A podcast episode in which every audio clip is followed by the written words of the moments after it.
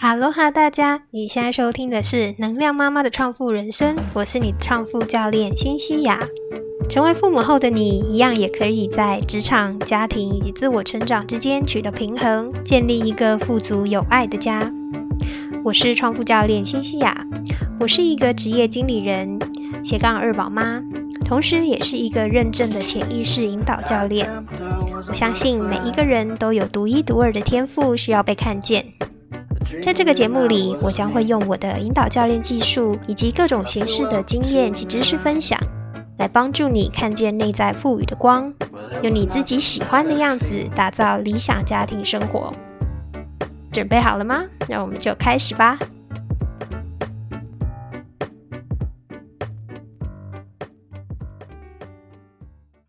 今天这集呢是幼教专家告诉你的第三集，也是最后一集。那这一集呢，就我们会用一个比较轻松的方式，因为 Chloe 跟我呢都是在新加坡生活工作。那他呢，身为就是从呃台湾。呃，在台湾的幼教体系，还有在台湾呢的教育体系里面呢受教育，然后呢再到这个新加坡这边来从事这个幼教的工作。那他对于两边的这个幼教的这个文化呢，都有一个特殊的观察。那另外呢，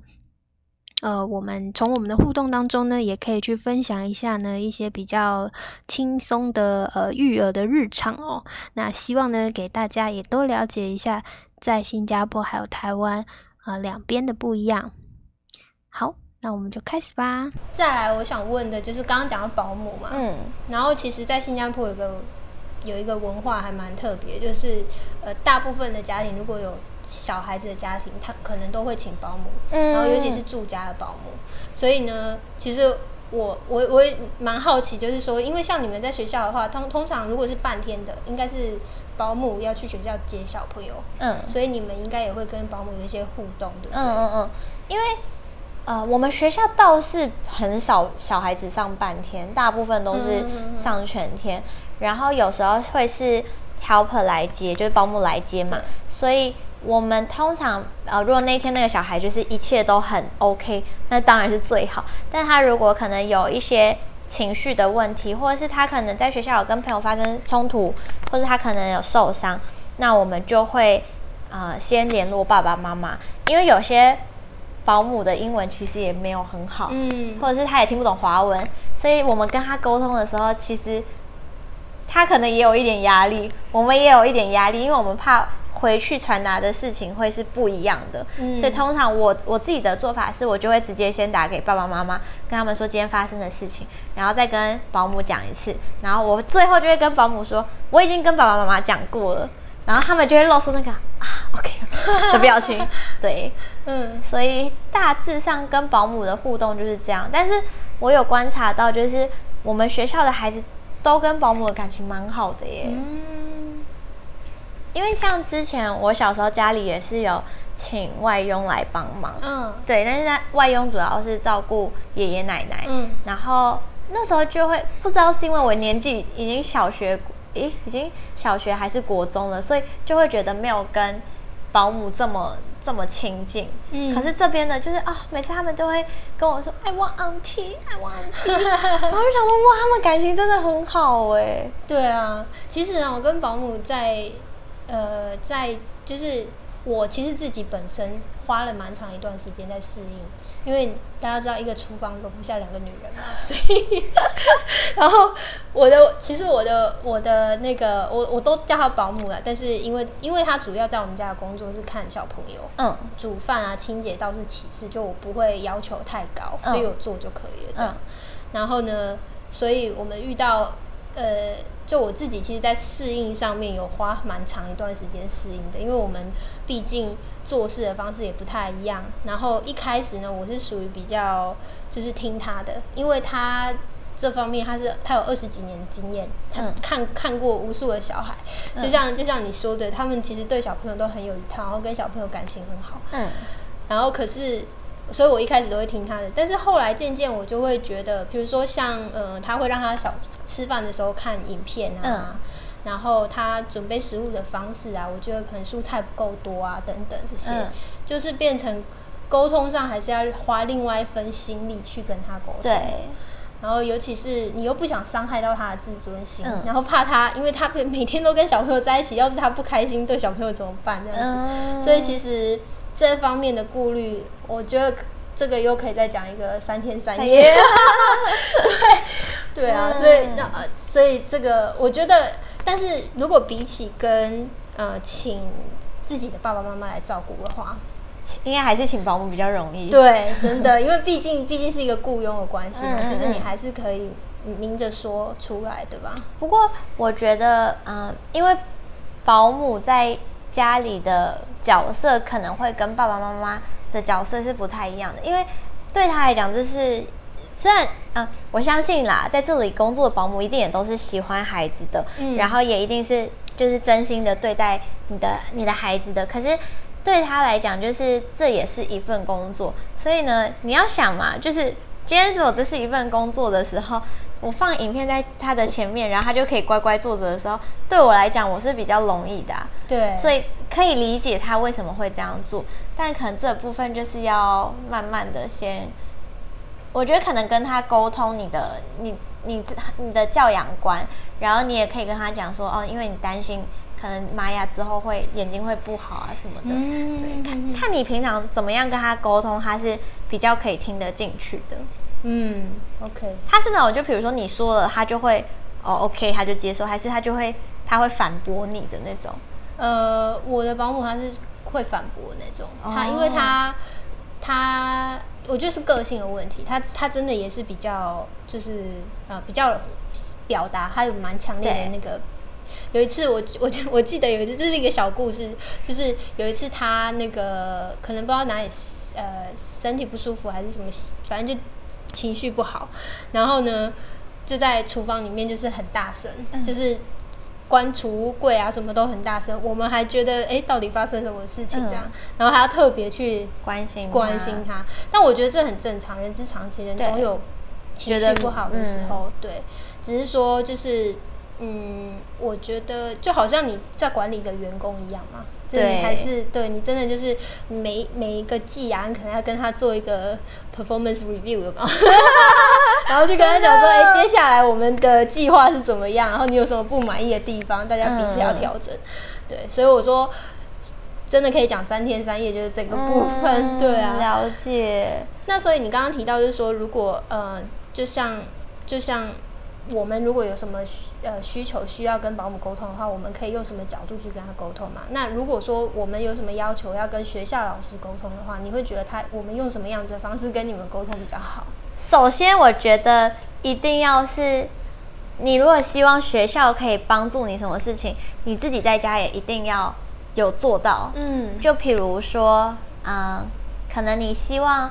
你希望学校这边开始同步戒尿片。那你在家里，你有先开始让小孩去上小马桶吗？或者是他的那个 porches 吗？是这样对对对对对对对。然后还有就是，你希望你的孩子在学校多喝水，那你在家里有要求你的孩子也多喝水吗？因为我们常常遇到的状况是，家长在家里其实他没有要求小孩喝水，或他自己也知道，就是他的小孩就是不爱喝水。所以他就会反过来要求学校老师要做，嗯，对，然后所以这个时候我们就也会觉得，就是你也知道你的小孩就是这样子，然后你自己没有做，那你要学校就是只有一边去把它做起来，其实是很难的啦，嗯，对啊，所以我们当然也会希望就是家长可以同步跟我们一起做，这样对我们来讲才是可以帮助这个小孩最快适应的。一个方法，嗯，对，哎，真的很有道理。毕竟你在学校的时间也不是，也就那么一段时间。哦，可是我跟你说，我们我之前也有听朋友遇到说，就是家长就跟他说，就是我的小孩一天在学校有。八点五个小时，八个小时，九个小时。因为早，如果他早上七点到晚上七点的话，十二个小时，他就会觉得他在学校的时间那么长，为什么学校老师都没有做？嗯嗯 嗯。但是像我自己班的家长，就是因为我们班有个小女生，她真的就是我一定要请她坐到我前面来，然后我帮她数，就是一二三四五六七八九十，然后数一她就喝一口，数二她就喝第二口，这样数到十她才会喝十口。然后有时候呢又很小口，就是就是要一直去鼓励她。然后有一天我就跟妈妈说：“妈，这个轩轩在家里是不是也就是不太喜欢喝水？妈就说真的，她真的真的都不喝水。然后哦，妈妈妈妈应该也是知道她的女儿真的不喝水，她从来没有要求过学校要让她喝多少水，但是我们还是会尽量的让她至少喝一半。对，嗯，真的就是要互相搭配啦。嗯嗯。然后，但是有时候我也会跟我们班的小孩说，就是你今天喝水喝到这里，等一下妈妈来接你的时候，帮你跟妈妈说。I won't tell 妈妈，I I drink water。类似这样，所以这时候如果就是真的来接的时候，然后妈妈就是你知道，老师跟妈妈如果有一个默契。妈妈，我跟你说，轩轩今天在学校喝水喝超认真，你看他只剩这样喝，他今天喝光光。这时候如果妈妈有哇，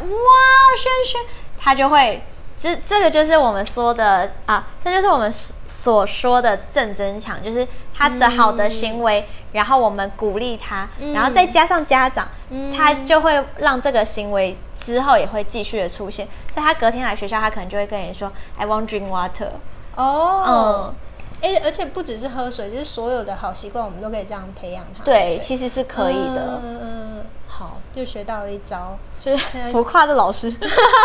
可是有时候我自己当老师，我会觉得，就是这件事情都应该很容易就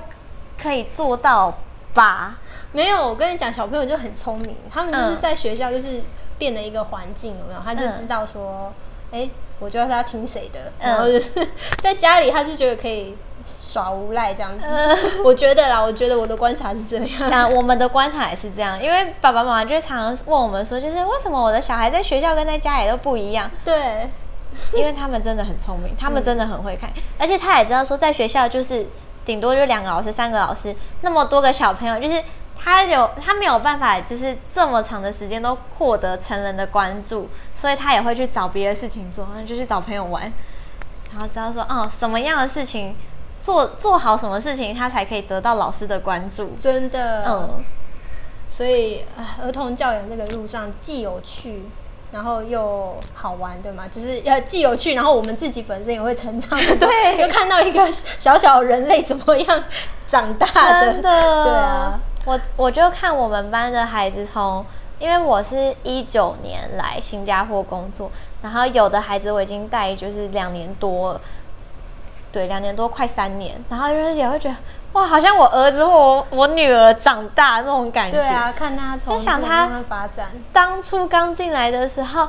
坐都坐不住，都还要我们抱着他，他才可以坐下来，到他现在就是。吃饭时间，然后就自己什么东西都拿好，然后坐在那里，然后等你叫他的名字来拿午餐。然后有时候也会觉得，就是真的很感动。其实当老师的成就感很很容易，其实是来自于这种小小的小小的事情，但是你又看得到他的进步。嗯，很棒。我觉得你做幼教这一块是真的是你的热情跟真的是你很喜欢的地方，嗯，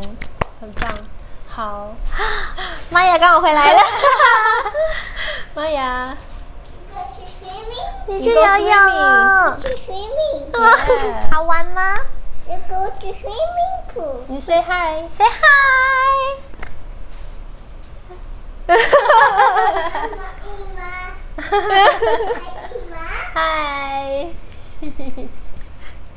go. Let's go to the to shower. 片跟 podcast 应该就是差不多到这里，这就是我们今天的节目的内容。对，就是虽然我自己身为老师，但我知道就是可能有些地方我可能也不是讲的这么的完整或这么的全面，所以如果有啊家长或是老师们有看到，然后也愿意在底下分享你的想法的话，也可以在下面留言。然后我们就是希望是营造一个就是。家长也舒服，然后老师也舒服的，就是环境啦。对。然后，如果就是这个系系列的反应好的话，或许我们就是之后就会变成一个常态的节目，对，带状节目。对，因为我觉得就是亲子教养是一个很范围领域很广的，而且亲子教养其实对于家长来说，呃，自己本身的成长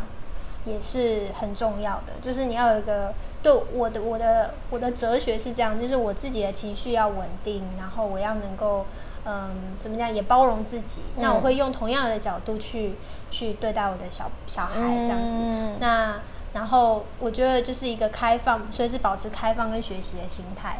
然后可以嗯呃给小朋友创造一个更正面的一个成长的环境。真的就是像自己当老师，也会觉得在专业这一条路上，就是其实还是有很多时候是你需要去跟不一样的人对话，你要跟家长对话，然后跟不同的老师对话，然后你才可以知道说怎么样你可以把就是这呃这个教职的工作嘛，就是你可以把学到更多的东西，然后运用在你的学生上面。嗯，嗯对。好，那我们今天非常谢谢 Chloe，也谢谢 Cynthia。听完了这以上三集呢，为期三个礼拜的幼教专家告诉你的这个节目呢，希望可以带给大家不同的看见，还有不同的想法。那如果呢你喜欢类似像这样子一系列的节目的话呢，呃，可也欢迎你留言告诉我。还有，如果你有什么特别想要问的问题，也可以留言或写信告诉我。那我会再找 Chloe 呢来为大家解答。最后呢，提醒大家，如果你对于新加坡的生活工作有兴趣的话呢，可以去订阅 Chloe 的 YouTube 频道一五三小只女孩。当然，也别忘了为我的节目评论、打新、转发，给更多人知道哦。好，那我们就下期见啦，拜拜。